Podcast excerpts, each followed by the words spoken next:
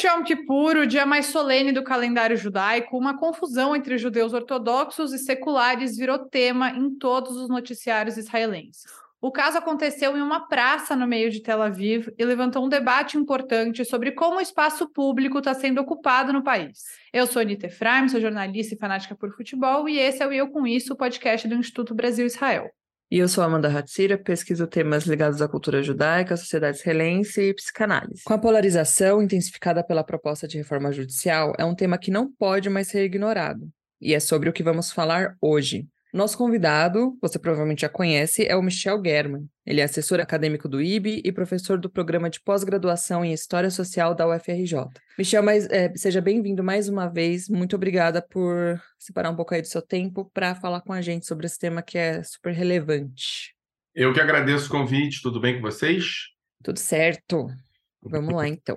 Vamos lá. É, bom, Michel, é, eu acho que antes da gente entrar no tema, assim, mais especificamente, é, é importante introduzir um pouco, né, do conceito, para quem está ouvindo e talvez não saiba, do que, que é o sionismo religioso, né? Eu acho que as pessoas, em geral, né, para quem não é iniciado aí nesses temas, tendem a generalizar o que é sionismo, colocar tudo num balaio só, mas a gente sabe que tem aí movimentos dentro do próprio sionismo que são diferentes, né? O sionismo, o sionismo também é plural. Então, conta pra gente, para quem está ouvindo, o que é o sionismo religioso. Eu posso desobedecer o, o, o? À vontade.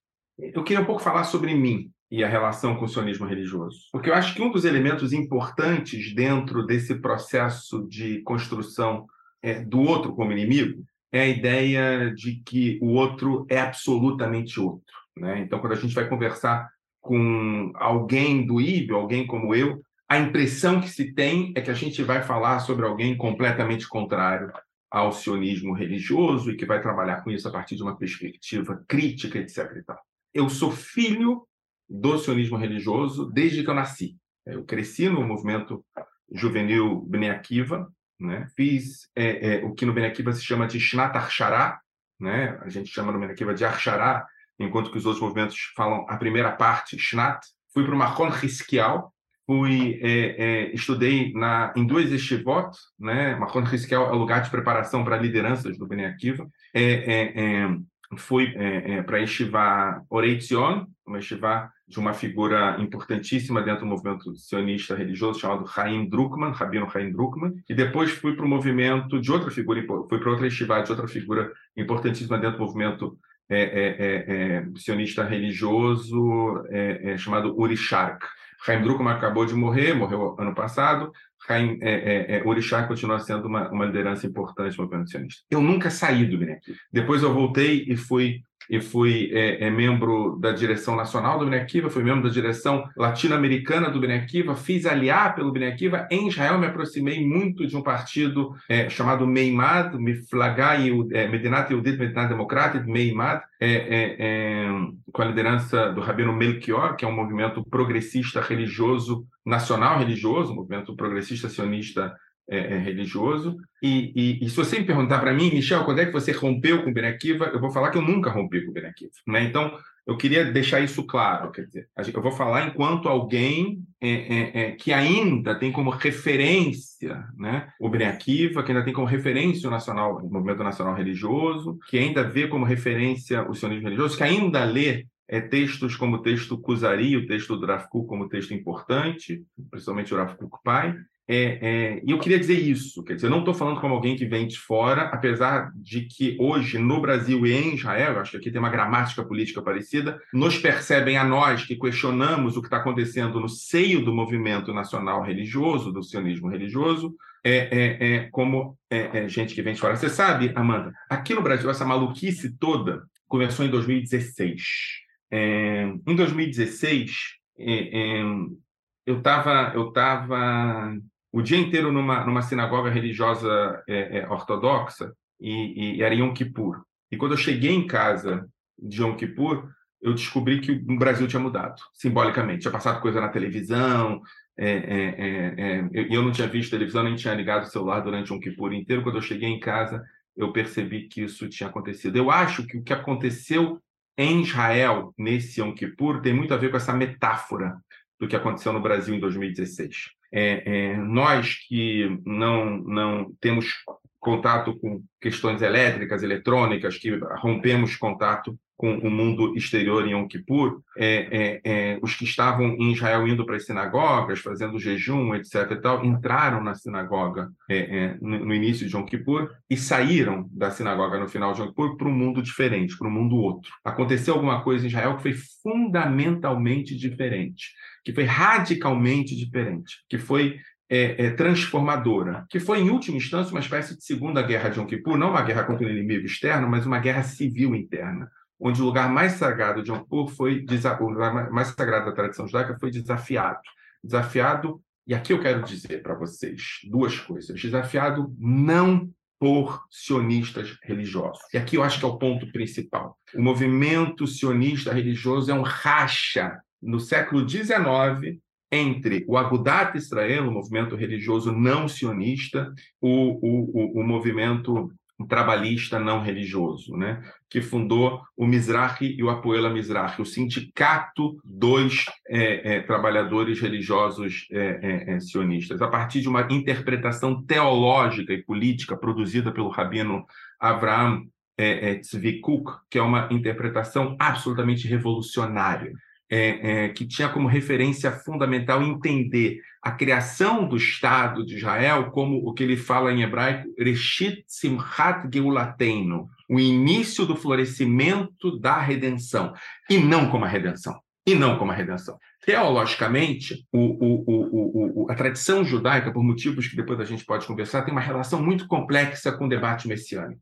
a, a, tradição judaica ela interfere no debate messiânico, interditando, dizendo: olha, o messianismo é perigoso, é muito perigoso, porque o messianismo acelera processos naturais. O que, que o rabino Avraham Tzvikuk dizia é que Israel é o início do florescimento da Geulah, o início do florescimento da redenção, e não a redenção. Né? É, é o que essas pessoas. É, e aí, o, o, o, o, rabino Kuk, pai, né, é, é, que foi rabino-chefe né, da cidade de Tel Aviv Yafo, que foi rabino é, é, é que, que, que, que, frequentava kibbutzim, frequentava movimentos socialistas, é, sionistas dentro de Israel, o que ele dizia é que a santidade de Israel estava no povo de Israel. Isso, é a base do, do, da perspectiva. Né? E aí, Michel, é... acho que vale a pena contextualizar quem são essas pessoas dentro da sociedade israelense, né? os sionistas religiosos, porque é, quando a gente fala dos ultra-ortodoxos, por exemplo, eles não vão ao exército e até tem uma legitimação por parte do governo, que daria todo um outro episódio para falar sobre isso. Mas os sionistas religiosos, esses que a gente chama de Dati Leumi, Bnei Akiva, eles vão ao exército, não é isso? Eles servem a Israel porque entendem que há essa santidade de Israel no seu próprio povo. É mais ou menos por aí? Até, até 20 anos atrás eu responderia definitivamente sim. E As agora? mudanças estão ocorrendo e não, não necessariamente. Né? É, é, é, Avram Tzvikuk dizia que a santidade era o povo de Israel e o Tzvikuk, o filho do Avram Tzvikuk, dizia que a santidade não era só o povo de Israel, mas era também a terra de Israel. Né? Então, é preciso lutar para redimir a terra de Israel mesmo que isso signifique criar polêmicas e rupturas com o povo de Israel. Acho que esse é o ponto fundamental. 67 foi o elemento fundamental. Houve uma expansão dessa perspectiva de que é preciso acelerar o processo de, de, de, de redenção da terra, é preciso acelerar o processo é, messiânico, é preciso acelerar o processo de transição em direção à ordem messiânica, e aí, nesse sentido, é preciso ocupar mais espaços dentro da sociedade israelense, não como judeus, mas como judeus vinculados ao sionismo religioso. E aí, a etapa que isso ocorreu, eu posso falar depois sobre o processo de construção nos territórios ocupados, mas a etapa que isso ocorreu é a etapa de que eu, enquanto judeu é, é, sionista religioso que uso que esse lugar, preciso ocupar espaços importantes dentro é, é, da sociedade israelense. E, ao contrário dos ultra-ortodoxos, não há espaços na sociedade israelense que são interditados para mim. Eu preciso ocupar todos. E um deles é o exército. É, é, e houve um, um, eles sempre serviram ao exército, mas a partir de 67 houve um processo de construção da ideia de que eu preciso começar a comandar unidades do exército. Eu preciso é, é, é, virar oficial. Eu preciso ocupar espaço na cultura israelense. Eu preciso ocupar espaço na ciência israelense. Eu preciso transformar esse projeto de Estado de Israel num projeto hegemonizado por mim. Como, em algum sentido, esses caras estavam pensando que era preciso ocupar o espaço que tinha sido hegemonizado até aquele momento para pelos é, é, é, sionistas de esquerda. Né? Em última instância, eles tomaram para si a tarefa histórica de serem os próximos construtores da elite política em Israel. Isso até pouco tempo atrás. Né? É, até, até 2005, né, pelo menos, até a saída de Gaza, é, é, isso acompanhou um processo. Você tinha ali aqui resistência a isso, mas esse era o processo. A partir da saída de Gaza, e principalmente é, é, é, a partir da polarização da sociedade israelense, você tem um grupo que o sociólogo Uri Lam, Uri Ram, desculpa, da sociedade de Bercheva, da Universidade de Bercheva, começa a dizer que esse grupo não é mais sionista, esse grupo é neocionista. E sendo neocionista, ele começa a perceber as instituições do Estado de Israel como instituições que não podem ser completas. Então, hoje, por exemplo, você tem um aumento cada vez maior de grupos, e eu não estou falando dos sionistas religiosos, eu estou falando desses grupos da extrema-direita dentro do sionismo religioso, esses grupos que entraram em Tel Aviv, por exemplo, para rezar em Yom Kippur, esses grupos que começam a olhar para o exército de Israel como, como é, com, desconfiança. Sabe por quê, Anitta? Da mesma maneira que os, a, a extrema-direita brasileira olha para o exército brasileiro com desconfiança, porque o exército israelense é uma instituição moderna moderna, uma instituição de Estado. E para esses caras, o Exército Israelense tem que ser uma instituição não moderna, tem que ser uma instituição deles. Enquanto você tem que ter uma hierarquia dentro do Exército, eles não aceitam essa hierarquia. Então você começa a ter uma diminuição desses grupos de extrema-direita no Exército, e esses grupos de extrema-direita começam, inclusive, a enfrentar soldados no Exército, ok? Então, assim, os sionistas religiosos servem o Exército. Os sionistas religiosos de extrema-direita começam a dizer que o Exército não é suficientemente fiel às suas perspectivas perspectivas ideológicas. Então, entre ideologia e Estado, eles ficam com a ideologia. É, é. Então, o que eu quero fazer, a diferença fundamental, só para a gente brincar com o mapa político, você tem Rav é, é, é, Rabino Avraham Tzvi que é o fundador do sionismo religioso. Você tem o filho dele, que é o é, Yehuda Tzvi e você tem uma série de lideranças que vem depois do filho. O, o Rabino Tzvi o Rabino é, Abraham Kuk dizia a, a, santidade está com o povo. O, o Tzvi Yehuda Kuk dizia a santidade está com a terra, é preciso acelerar o processo messiânico. E alguns rabinos que vêm depois dele, tipo Hanan Porat, Moshe Levinger, é, Shlomo Avener, Menachem Floman, Waldman é, e é, Yaakov Arel, esses caras diziam é preciso produzir isso na terra, é preciso fazer com que isso aconteça no dia a dia. Essas pessoas que invadiram as praças em Tel Aviv, a partir de uma lógica que é preciso converter, porque a palavra é converter, é, é, judeus seculares à nossa perspectiva ortodoxa religiosa, essas pessoas seguem essa perspectiva. Não a perspectiva do sionismo religioso do Rabino Kuk, mas a perspectiva de extrema-direita, baseada numa perspectiva civilizatória, antimoderna, vinculada ao Rabino Tzvi Yehuda Kuk. Não sei se ficou claro. É uma explanação muito longa e para complementar aqui tem uma pessoa específica que estava liderando esse movimento, um grupo, né, chamado Rosh Yehudi, que era é, o líder é o Israel Zeira e que é um cara que abertamente tem pautas conservadoras, anti-LGBTQIA+, e que no, enfim, no meio de uma discussão ampla que rolou essa semana sobre esse assunto, a Daniela Kresh, nossa correspondente em Israel, me ensinou que eles falam, tem um verbo em hebraico para isso que chama adatar. Esses grupos que são sionistas religiosos de extrema direita, eles pregam a adatar, que é essa conversão. Tem um verbo em hebraico que eles mesmos usam para falar sobre como eles vão é, agir em relação aos grupos seculares, digamos assim. Então, e aqui você me permita, é, é, é, Anitta, a voltar a falar sobre uma diferença entre neocionismo e sionismo. Tá?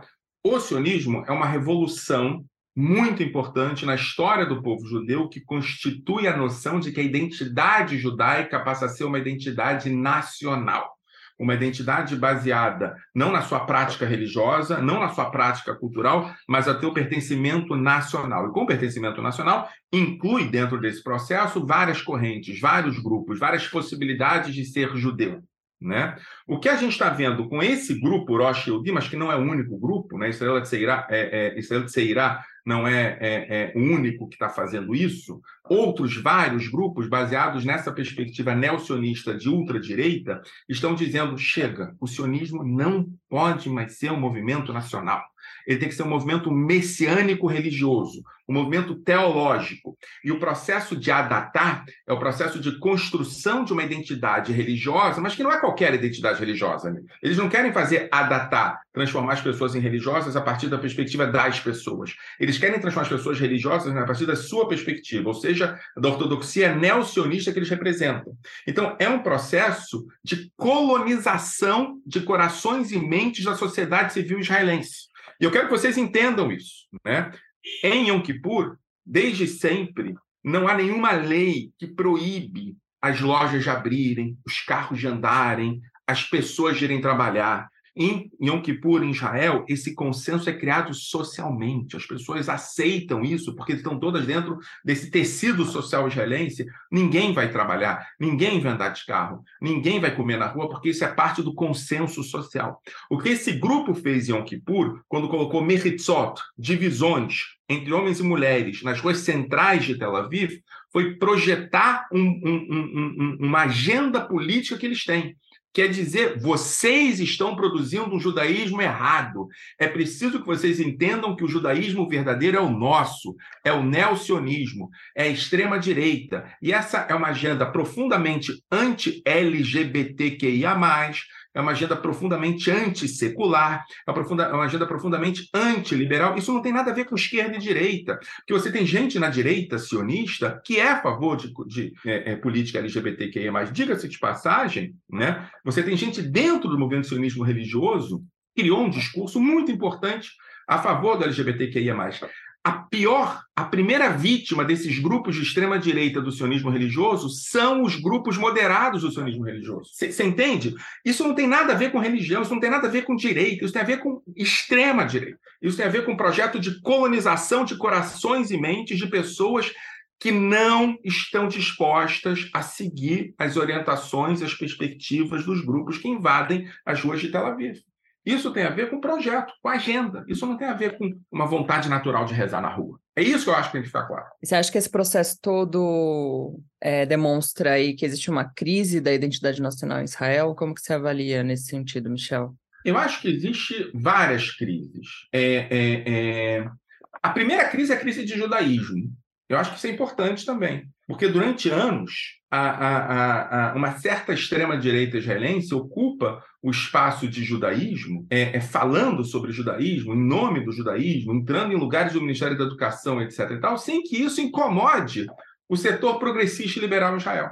Como se judaísmo fosse um problema dos religiosos. Eu acho que deixou-se muito que isso fosse utilizado sem que se produzisse uma resistência a isso. Então, essa é a primeira crise. O judaísmo em Israel, que é um Estado nacional do povo judeu, passou a ser monopolizado por grupos específicos e não para todos os judeus. Então, essa é a primeira crise, a crise do judaísmo Israel.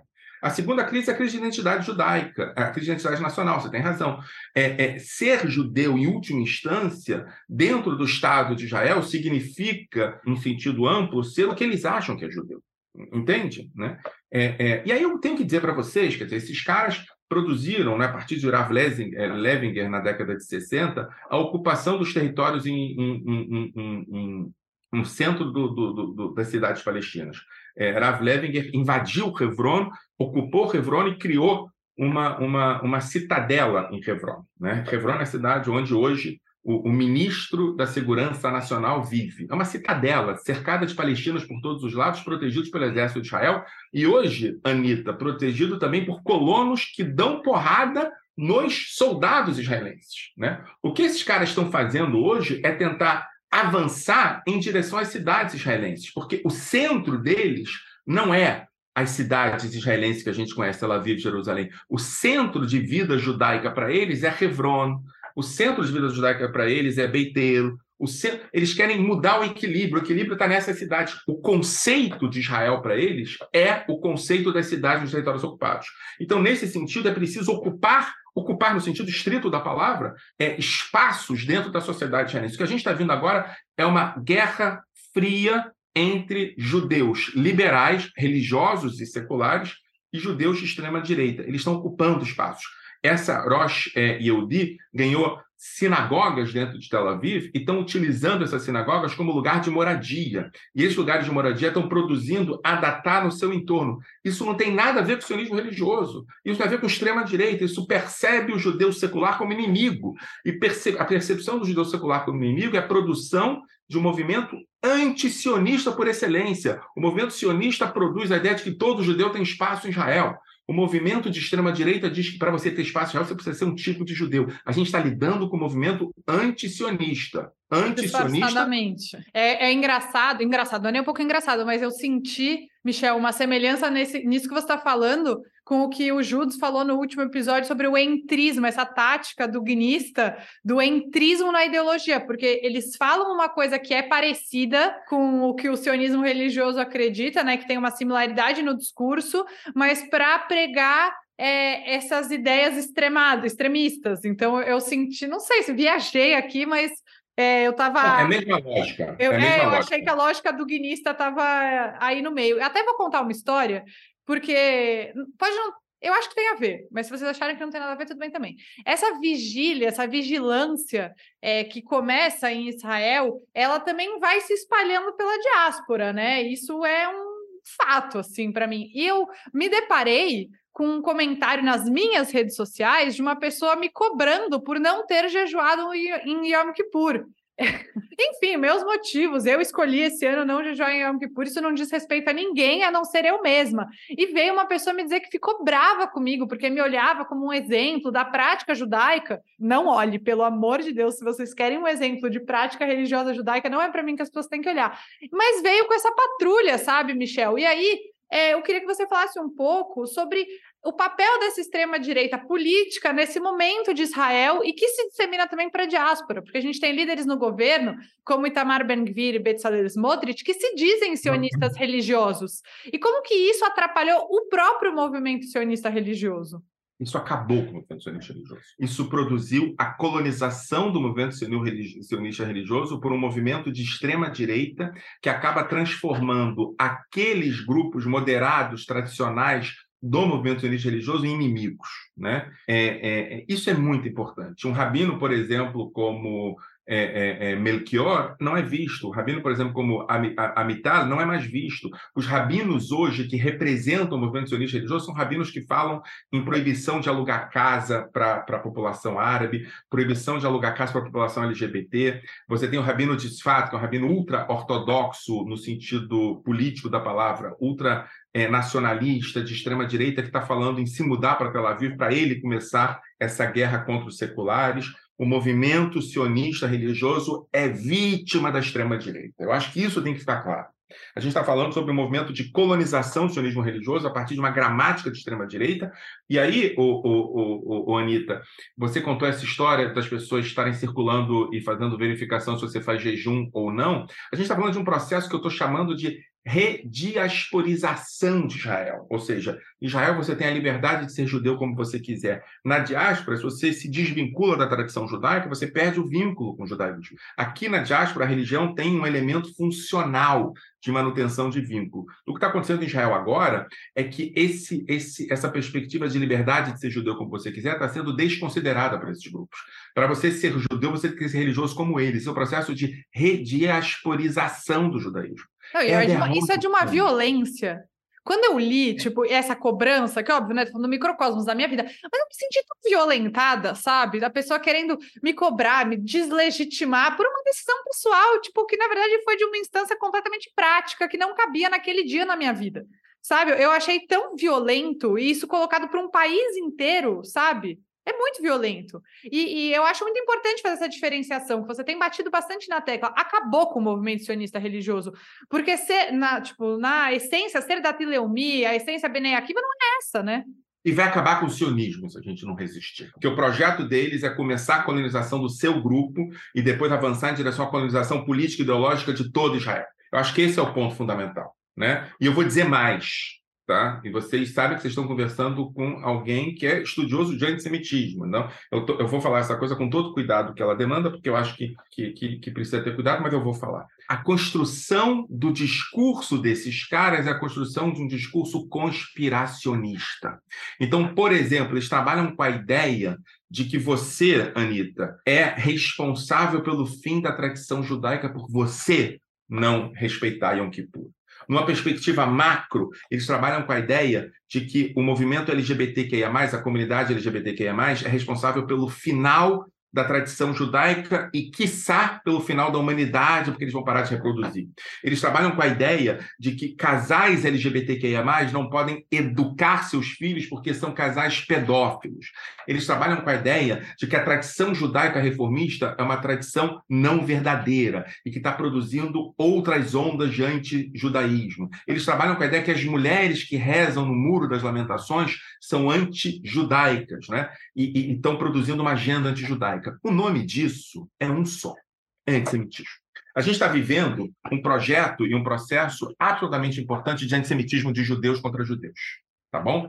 Eu acho que é isso que está por trás é, é, é, desse pequeno projeto inicial de construção da ideia de adatar, de colonização, né, de conversão. A ideia de que não dá para confiar nos judeus seculares. E se não dá para confiar nos judeus seculares, é preciso transformar eles ou em religiosos como nós, ou expulsá-los de Tel Aviv. Né? Essa é uma lógica típica do antissemitismo. E eu digo de novo, pela quarta, quinta vez, isso não tem nada a ver com o sionismo religioso. Isso tem a ver com um projeto de extrema-direita. Agora, veja bem, Veja bem, Anitta e, e, e, Amanda, se a gente produz a imagem de que isso está tá sendo. E, e, é muito bem sucedida, é muito bem sucedida e muito eficiente, né? Porque esse cara, esse, esse, esse Zeirá, ele, ele, ele é dono de uma, de uma empresa mobiliária que é acusada de racismo, ele, ele ocupa espaços públicos para produzir casas sem, sem permissão, ele é um delinquente, tá bom? Agora, pega e transforma a imagem pública que ele está produzindo. A imagem pública que ele está produzindo é o seguinte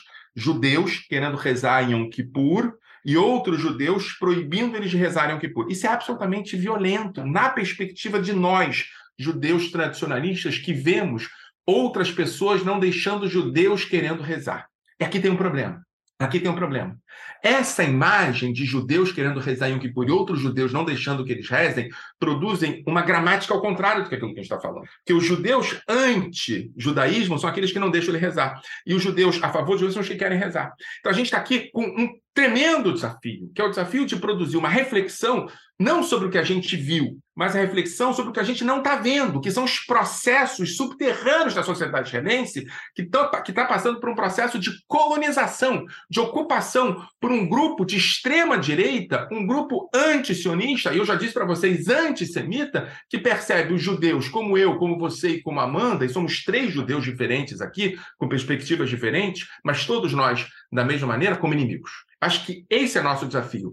É, é, e, e, nosso desafio não é atacar os judeus sionistas religiosos, é produzir para eles a ideia de que eles são tão vítimas como nós. Só que, ao contrário de nós, eles foram vítimas antes do que nós. Agora nós che chegou a nossa vez. Ô, ô, Anitta, eu, eu, eu, eu jejuo Yom Kippur, eu vou para a sinagoga Yom Kippur, é, é, é, eu sou absolutamente vinculado à tradição judaica, até mais do que eu gostaria de ser tá bom? Mas as pessoas me olham como um antirreligioso, porque a produção dessa gramática, que é a gramática da extrema-direita, também chega até mim. Porque se eu não me comporto politicamente como eles, e olha, eu já falei o nome de um monte de rabino aqui. Esses rabinos todos são rabinos sionistas religiosos progressistas. Eles desapareceram, foram, foram, foram enterrados, eles foram transformados em inimigos. Eles não são mais vistos, não são mais escutados. Quando a gente liga a televisão escuta um rabino falando, sionista religioso, ele está falando coisas muito parecidas com o bolsonarismo, muito parecidas com a extrema-direita no mundo, homofóbicas, antisseculares, antijudaicas no sentido amplo da palavra, na perspectiva da comunicação social esse governo está produzindo a ideia de que esses rabinos, o rabino de Sfat, o rabino de Jerusalém que fala sobre LGBTQIA+, o rabino que é do partido Noam, esses rabinos passam a ser os porta-vozes do sionismo religioso. E isso é, talvez, a maior dessacralização do imaginário, do conhecimento, do legado do Rabino Kuk. Isso é a derrota do Rabino Kuk a partir do sequestro do que ele dizia para a utilização de coisas que são o contrário do que ele queria. Nossa, realmente. E a construção dessas imagens, né, são muito fortes, né? Também lembro do que o Benjamin Cerusi falou num dos, num dos episódios, o quanto essas imagens podem ficar impregnadas e trazer essas, justamente essas ideias, né, contrárias. E, e, você falou, né, trouxe é, uma imagem também, né, que é a dos colonos, desses judeus ultra-ortodoxos que é, agridem, lá, os próprios soldados, e que para algumas pessoas pode até parecer uma coisa assim, né, que não faz muito sentido aqui vendo, vendo do Brasil, né? Queria que você aprofundasse um pouco mais, Michel, né, falando sobre a questão dos assentamentos, né? Qual que é a relação do sionismo religioso com os territórios ocupados, que também é um tema que a gente sempre traz e é importante trazer, e que dentro desse contexto também é, é importante ser discutido.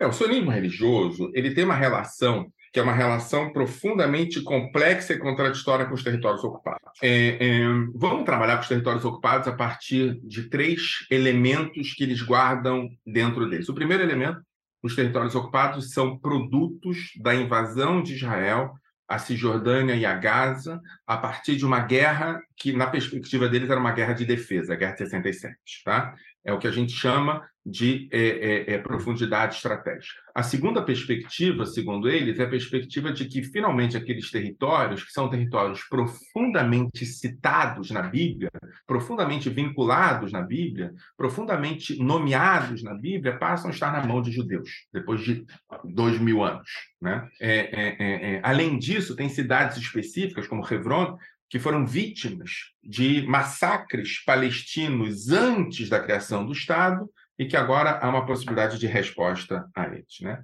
E o terceiro elemento na perspectiva deles é um projeto de país. E esse projeto de país pode colocar na mão de grupos específicos a possibilidade de avançar em direção à criação de um Estado diferente daquele criado até aquele momento. Né? É um Estado onde eles vão ser os colonos, eles vão ser os é, responsáveis pela libertação da terra, eles vão ser os heróis e não mais os judeus sionistas de esquerda. Né? Então, aqui tem uma possibilidade histórica para eles ocupar o espaço, que é um espaço que no sionismo tradicional eles não ocuparam. Né? Eu acho que esses três elementos são elementos importantes. Né? A ideia da significação desses territórios para a tradição judaica, que eles acham que é a tradição verdadeira, a ideia da ocupação do espaço que eles têm em relação ao sionismo, que agora eles podem ocupar a perspectiva de heróis que eles não tinham, e a perspectiva de. É, é, e aqui há um sombreamento com a sociedade israelense como um todo, a perspectiva de proteção, de segurança é, é, é, da sociedade israelense como um todo, porque aquele território é um território é, é, é populado por população palestina e é arriscado para eles, etc. Então, esses três elementos acabam construindo uma narrativa muito importante. Né? E essa narrativa é a narrativa de que a prioridade em Israel deve ser a manutenção das colônias na mão do Estado de Israel. Agora, o Estado de Israel, que é produzido a partir da ideia de um Estado nacional com liberdade e igualdade para todos os seus cidadãos, é uma agenda. Essa agenda não é a agenda dessa extrema-direita que nasce a partir dos anos 60 em Israel. A agenda dessa extrema-direita é uma agenda que não passa pela igualdade, Amanda. Isso é muito importante. Passa por um Estado judaico com uma perspectiva de é, é, manutenção de uma hierarquia nacional a partir da origem dessas pessoas. Então, se o Estado é judeu, é claro que eu posso transformar o não judeu em alguém que tem menos direitos do que eu. Isso não tem nenhuma contradição na perspectiva deles. Né? Ao contrário, isso é parte do projeto deles. E mais do que isso, é, é se depois de dois mil anos eu ocupo os espaços da sociedade israelense que ela não tinha acesso desde o final da diáspora, né? agora eu tenho, eu tenho como rezar no Muro das Lamentações, eu tenho como rezar na Merata Marpelá, em Hebron, né? eu tenho como, como, como rezar é, é, é, no túmulo de José, do patriarca, eu não posso recuar. Eu não posso avançar para trás, porque avançar para trás significa dar espaço para que eu abra mão da tradição. Então, a prioridade para esses grupos é a manutenção dessa ordem. E aí, em contradição com aquele único elemento, que é o elemento de sombreamento, que é o elemento da segurança, eu começo a ocupar os territórios. Porque se aquele elemento, se aqueles territórios são territórios de sombreamento, ou seja, de proteção, eu não posso ocupá-los. Para mim, religioso nacional de extrema-direita, eu tenho que ocupar. Então, eu começo a ocupar, ocupar, ocupar. Então, toda a questão de segurança em Israel passa a ser, passa a passar pela proteção desses, desses soldados, de, desses colonos. E os soldados são utilizados para proteger esses colonos. Até que, em 1995, 94, 93, o debate sobre a retirada dos territórios ocupados começa a ser levado a sério Israel. E a perspectiva que esses setores têm é de que a retirada dos territórios ocupados é uma traição ao Estado de Israel. Mas é mais do que isso, é uma traição, é uma traição à tradição judaica, é uma traição ao povo judeu. Então eles percebem os grupos que são a favor da retirada dos territórios palestinos como traidores. Nesse sentido, nesse sentido, o assassinato de Rabin não é um elemento eventual, é parte de um projeto. Nesse sentido, quando eles dizem que é preciso libertar o menino que assassinou uma família toda palestina numa cidade palestina há pouco tempo atrás, é parte de um projeto. A percepção do outro como inimigo é parte de um projeto. E o outro não é só o palestino, o outro também é o judeu, o outro é o árabe, o outro é o judeu secular. Porque a prioridade passa a ser, é como se o corpo todo tivesse mudado de lugar e o sangue tivesse circulando cada vez mais para os territórios ocupados. É claro que os territórios ocupados estão nas costas da sociedade israelense. A minha irmã, os israelenses que no cotidiano não se preocupam com isso, não percebem os territórios ocupados, não veem os palestinos, não sabem o que, que eles estão passando. Tal qual eu, aqui no Rio de Janeiro, não sei o que está acontecendo na, no, no Jacarezinho, não é um tema que, para mim, é, muda o meu dia a dia. Não sei o que está acontecendo em Costa Barros. Escutei agora que teve um, um atentado à, à, bomba no ônibus em Costa Barros, mas eu não, nunca fui em Costa Barros. Não é parte do meu dia a dia. Não é parte do dia a dia dos israelenses frequentar Beitel, frequentar é, é, Ekdumim, frequentar Hebron, frequentar Criat Arba. Então, é um debate que, em algum sentido, não cheira bem você produzir desigualdades com pessoas que são é, é diferente legalmente de você, mas não é no teu dia a dia. O que acontece é, é, é, com o, as estruturas do Estado que tentam garantir o um mínimo de segurança para a população palestina é que elas são vistas como inimigos do povo judeu. Então elas são atacadas. Então, assim, ó, é, é, um soldado israelense que quer manter o mercador palestino trabalhando no, no, no, na feira de Hebron é visto como inimigo. E ele é atacado. Entende? É, eu acho é, que essa é... questão do assassino de Irabi, né, ela é o elo que talvez estava faltando para quem estava é, com um pouco de dificuldade de entender, porque Igalamir, né, nome e sobrenome da pessoa, ele é tratado como um herói por essa extrema direita que se diz sionista. É porque é isso, eles, isso que também é difícil, né, Michel? Eles se dizem sionistas, Ben Gvir, Bezalel Smotrich, eles não se dizem só sionistas, eles se dizem mais sionistas do que os outros, porque eles acreditam na grande Israel, numa Israel maior, numa Israel mais forte. Quando uma coisa que eu, me, eu faço questão de lembrar, porque eu sei que tem gente que acha que essas críticas a Israel enfraquecem Israel, mas que, na verdade, no nosso conceito, no meu conceito, acho que no da Amanda também, e acho que você vai concordar, o nosso sionismo consiste em apontar que essas situações existem para fortalecer Israel enquanto um país democrático. Judaico, o que não quer dizer apenas para judeus, mas que siga os preceitos judaicos, né, mas de acolhimento de todos, e democrático. Então, isso não é um ataque a Israel, isso é uma tentativa de defesa, na verdade, de Israel. Você concorda com, com isso? Olha, eu, eu, eu não consigo não fazer conexões com o Brasil, já peço desculpas por fazê-las, tá? Mas é, é, é, se você passa para o discurso das pessoas que vandalizaram, que destruíram, que tentaram colocar bomba no aeroporto é, é de Brasília, que quebraram o Congresso Nacional, e percebe que eles se autoafirmam, isso se sustenta patriotas, né? É fácil entender como é que grupos que são a favor da ocupação do território de Tel Aviv e a transformação daquele território num território deles em sionistas. Né? Eu acho que a gente está falando da mesma gramática. Né? O sionismo é um movimento nacional de libertação, nacional de construção de uma identidade nacional que permita a existência de todos os judeus a partir da ideia de que eles podem ser quem eles quiserem ser naquele território. Né? É, é, o sionismo também é um movimento nacional que permite a existência de minorias garantidas suas, os seus direitos a partir da perspectiva de igualdade. Se você existe a partir de uma lógica, que é uma lógica que desconstrói a possibilidade de você ser quem você quiser ser no território, Né? Sendo judeu, não pode ser, por exemplo, gay. Sendo judeu, não pode ser, por exemplo, reformista. Sendo judeu, não pode casar com casamento civil, por exemplo. Né? Sendo judeu, você não pode ter uma outra forma de atuação judaica que não seja aquela que você quer. Você é antisionista. Mas eu digo mais: né? Eu digo que se você é, é, acredita que a defesa da manutenção de uma ordem desigual entre palestinos e judeus no território considerado como Estado de Israel, você também é antisionista. Mas eu digo mais, Anitta, eu acho que aqui está o ponto, aqui está a cambalhota, que é isso que a gente está vivendo hoje. Você não quer que essas pessoas deixem de ser gays porque você simplesmente não gosta delas. Você não quer que essas pessoas deixem de ser reformistas porque você não concorda com elas. Você não quer que essas pessoas sejam seculares porque você não gosta da maneira como elas funcionam.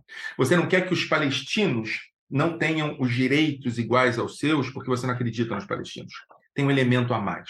E o elemento é você acredita que esses grupos são ameaça existencial a você. Eu acho que aqui está o ponto. Os seculares querem destruir o seu judaísmo, essa é a percepção que eles têm. Os gays querem te transformar em gay. Os reformistas querem obrigar que você seja reformista. Então, a única forma que você tem de ocupar o espaço deles é efetivamente ocupar fisicamente o espaço público da sociedade israelense. Porque o espaço público da sociedade israelense é o espaço onde todos podem viver. A partir do momento que você faz uma mechitzá, que você faz uma separação, você vive para lá, eu vivo para cá. Então, eu não estou falando somente de antisionismo, porque o antisionismo está claro, está mais claro do que nunca. Eu estou falando de um discurso potencialmente antissemita. E, de novo, pela sexta vez, não estou falando de sionistas religiosos. Estou falando de um grupo específico de extrema-direita que ocupou e colonizou o discurso sionista religioso. Perfeito, Michel. É, é bom colocar, né, para não dar brecha. É, mas para ir finalizando aqui o nosso episódio, né? Acho que tem uma série de outras questões que talvez fiquem de fora, mas que a gente pode ampliar e continuar esse debate aí nas redes também, para quem acompanha o IB.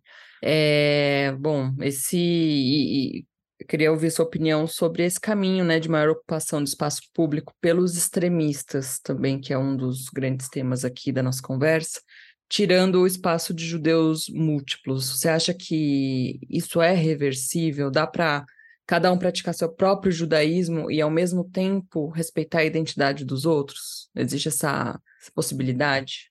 Amanda, não há outra possibilidade. Eu acho que essa é a tragédia. Né? Eu acho que é, é, é, se a gente for estudar o antissemitismo, a história do antissemitismo, o antissemitismo ele só avança quando ele consegue ocupar o espaço público e você, judia, passa a ter medo de circular no espaço público enquanto judia. Quando isso acontece, a gente perdeu a batalha. Né? É... Tel Aviv, Jerusalém, Haifa, né, é, Beersheba, são cidades que, a partir é é, é, é, é, de uma perspectiva de pluralismo, e não só de pluralidade, ocupam o espaço público pessoas diversas, sem que isso represente risco para que essas pessoas ocupem o espaço público. Você entende? Eu acho que aqui é, é, a batalha pelo espaço público não é uma batalha pontual, eventual. É uma batalha fundamental para a manutenção da existência de judeus e judias em Israel. Abrir mão da batalha pelo espaço público significa, em última instância, perder o direito à existência. Assim, ó, se é, é, é, é algum judeu LGBTQIA+, não pode circular em Tel Aviv, porque pode se sentir ameaçado fisicamente na sua circulação em Tel Aviv, a gente, a gente tem um problema. Então, assim, não, eu não recuaria, eu não recuaria. Agora, eu estou falando da parte fácil, né? Eu acho que, acho que tem que avançar mesmo. O que aconteceu em Tel Aviv é ruim, é feio, imageticamente fortalece a extrema-direita, mas eu acho que tem que ser entendido nessa perspectiva das placas tectônicas que estão se movendo no subterrâneo da sociedade israelense. A disputa é disputa pelo espaço público, é disputa que os judeus historicamente viveram na diáspora, agora estão vendo em Israel, no processo de rediasporização da sociedade israelense. Agora eu vou avançar um pouco mais, tá bom, é, é, é, Amanda? Porque essa é a parte simples. A parte complexa é que tem poucos lugares do mundo em que formas de judaísmo são consideradas arriscadas serem praticadas no espaço público. Eu vou dar um exemplo. Se você e Anitta decidem em Teherã dar um tempo num dia de sol, encontrar uma sombrinha e você e Anitta colocarem tefilim, vocês provavelmente vão estar correndo risco de vida. Eu imagino que em Bagdá também. Tá? Eu imagino que no Rio de Janeiro não, em São Paulo não. Se você e a Anitta estão circulando pela Avenida Paulista e param num cantinho para botar tefilim, eu acho que nada vai acontecer com vocês, a não ser tudo aquilo que pode acontecer com as pessoas que não estão botando tefilim. Agora, se você e a Anitta colocam tefilim numa rua em Tel Aviv, eu também acho que, por enquanto, nada vai acontecer com vocês. Mas se vocês colocam tefilim em uma rua, em qualquer rua de Jerusalém, vocês estão correndo risco da mesma maneira que vocês estão correndo risco em Bagdá. Enquanto a sociedade israelense não puder proteger no espaço público as práticas judaicas, sejam elas quais forem, essa sociedade israelense ela está dando mais espaço para os extremistas do que para os judeus moderados. Esse é o debate que a gente tem que fazer. Como a sociedade israelense pode proteger o judaísmo na sua prática cotidiana, no seu espaço público garantido, sem fortalecer a perspectiva dos extremistas. Você entende? Eu acho que a gente tem um problema hoje. É, é, não é seguro praticar alguns, algumas atividades judaicas em algumas ruas de algumas cidades em Israel. Até agora, isso era tido como normal. É claro que eu não vou botar Felino sendo mulher numa, numa é, é, é, é, rua em Jerusalém, mas eu faço isso em Tel Aviv. Até que ponto, quando você coloca mechitzah, a separação entre homens e mulheres, você não está avançando em direção a transformar em algo arriscado também práticas específicas de judaísmo nas ruas em Tel Aviv. Acho que é disso que a gente está falando. Eu vou além. Alguns meses atrás, um grupo de mulheres, dentro de um lugar específico para elas, colocou é, é, é, nas suas práticas religiosas, no Muro das Mulheres, em Jerusalém, abriram a Torá, leram livro, colocaram kippah, fizeram práticas religiosas vinculadas à perspectiva do judaísmo delas dentro de um lugar onde tinha Meritzá, Amanda, onde tinha separação. Essas mulheres foram cuspidas, agredidas, tiveram os livros rasgados, numa prática tipicamente antissemita. Não é nem um antissemitismo mais sofisticado, um antissemitismo mais tradicional. Eu não me lembro da reação ter sido tão forte como a reação que aconteceu em Tel Aviv. Eu acho que não precisa acontecer o que aconteceu em Tel Aviv, eu acho que não precisa o que aconteceu em Jerusalém acontecer de novo. Mas é preciso entender que o que acontece em Tel Aviv, em Jerusalém, é contra judeus. É uma violência contra judeus. É preciso, para evitar essa violência, garantir o espaço público e garantir que em Israel, no Estado judeu, seja permitido ser judeu de qualquer maneira que você queira ser judeu. Enquanto isso não for permitido, o sionismo está em risco. Não são os palestinos, não são os iranianos. Quem coloca o sionismo em risco são perspectivas exclusivas, excludentes, violentas, radicais e extremistas. Essas perspectivas têm como projeto a guerra civil. Evitar a guerra civil é garantir a sobrevivência, a existência e a prosperidade do Estado de Israel. O projeto não é esse. O projeto é de guerra civil. Perfeito, Michel. Acho que é, a gente começou falando do sionismo religioso, mas acho que a gente, resumidamente, falou de uma colonização né, do sionismo religioso que ameaça o caráter judaico de Israel e o que também tem efeitos importantes na diáspora. Então, queria te agradecer muito, lembrando a todos que a gente conversou com Michel German, assessor acadêmico do IB, professor do programa de pós-graduação em História Social da UFRJ.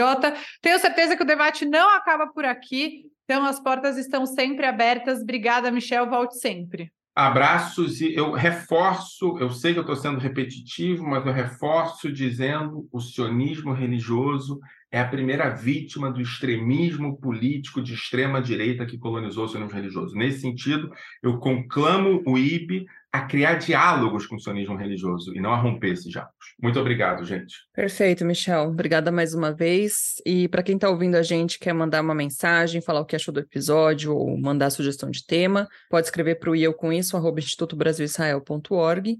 Vocês já sabem, nós estamos em diversas plataformas de áudio, como Spotify, Orelo, Apple Podcast, Google Podcasts e também no canal do YouTube do Instituto Brasil Israel. Não esqueça de seguir o IB nas redes sociais e até quarta-feira que vem.